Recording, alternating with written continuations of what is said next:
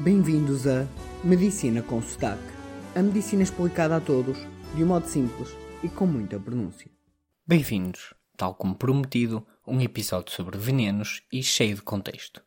Dividi este episódio em duas partes, sendo hoje a parte mais fácil e superficial e o próximo sobre a fisiologia mais complicada, mas que tentaremos simplificar como sempre. Ontem, o Hospital de Berlim, onde Navalny está internado, confirmou que ele foi envenenado com uma substância que pertence a um grupo chamado inibidores das colinesterases. Um nome difícil, mas que não precisamos de o saber. Antes de passarmos à fisiologia, não acham engraçado como os laboratórios russos tiveram acesso ao sangue do doente do Navalny nas primeiras 40 horas e não detectaram nada? E os alemães, já mais de dois dias depois, conseguiram detectar o veneno e que foi confirmado por laboratórios independentes. Portanto, parece claro que o Navalny foi envenenado propositadamente e encoberto pelas autoridades russas. Voltando à fisiologia, este grupo de compostos químicos, os inibidores das colinesterases, podem ter diferentes e variadas utilidades. Podem ser usados como medicamentos, por exemplo, para tratar doenças neurológicas como Alzheimer, ou até na anestesia. Podem ser venenos naturais produzidos por algumas espécies de aranhas, cobras e moluscos. Podem ser inseticidas, usados na agricultura, e até agentes nervosos usados como armas químicas. Mas isto não é uma classificação estrita, pois, por exemplo, um inseticida, se for ingerido por um ser humano, pode passar a ser um veneno, assim como um agente nervoso pode ser usado quer como arma química em grande escala ou como um veneno se for para apenas uma pessoa. E já que falamos dos inseticidas, estes originam 1 milhão de envenenamentos não intencionais por ano e 2 milhões de tentativas de suicídio. Assim, na nossa emergência médica é muito frequente encontrar este tipo de doentes e é preciso um extremo cuidado com a nossa segurança para não sermos contaminados e ficarmos também envenenados, pois alguns inseticidas Basta tocar na pele do doente que o veneno é absorvido por nós próprios, que estamos a tentar salvar o doente. Portanto, nunca se esqueçam. Segurança sempre em primeiro lugar. Falando de casos específicos dos inibidores das colinesterases, que são usados como veneno para matar alguém, para homicídio, temos então o caso do Navalny, na quinta-feira, supostamente pelo governo russo e com um composto que ainda não está determinado. Mas temos mais casos. Temos o Novichok, um veneno desenvolvido pelos cientistas da União Soviética como agente nervoso para ser o mais mortífero possível. E há dois anos, em 2018, foi usado em pleno território inglês por agentes secretos russos que envenenaram Sergei e Yulia Skripal com este agente. Ambos sobreviveram, mas com danos graves na saúde.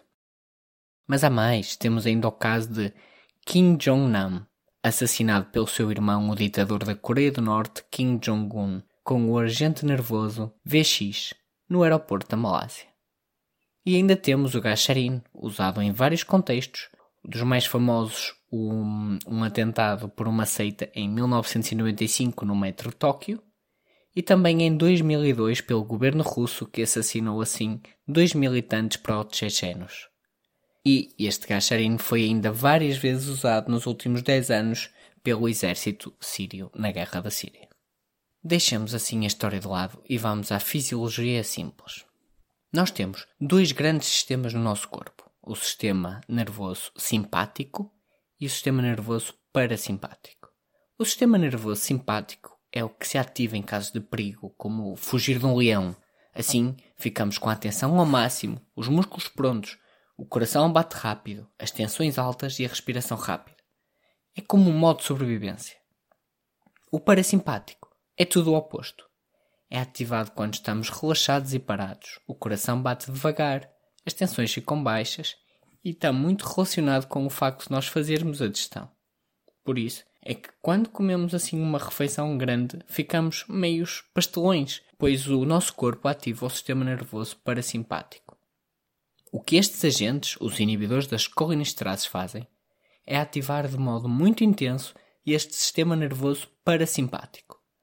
Assim, a pessoa envenenada vai ficar com vômitos, diarreia, imensa saliva, imensas secreções que vêm dos pulmões. Mas pior tudo, começa a ficar confusa, lentificada, inconsciente.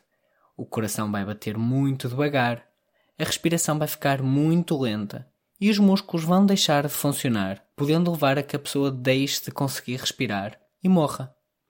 Estes efeitos podem se iniciar logo após os primeiros 5 minutos ou até 8 horas, consoante o tipo de exposição. Como vos acabei de dizer, muitas pessoas morrem por deixar de respirar.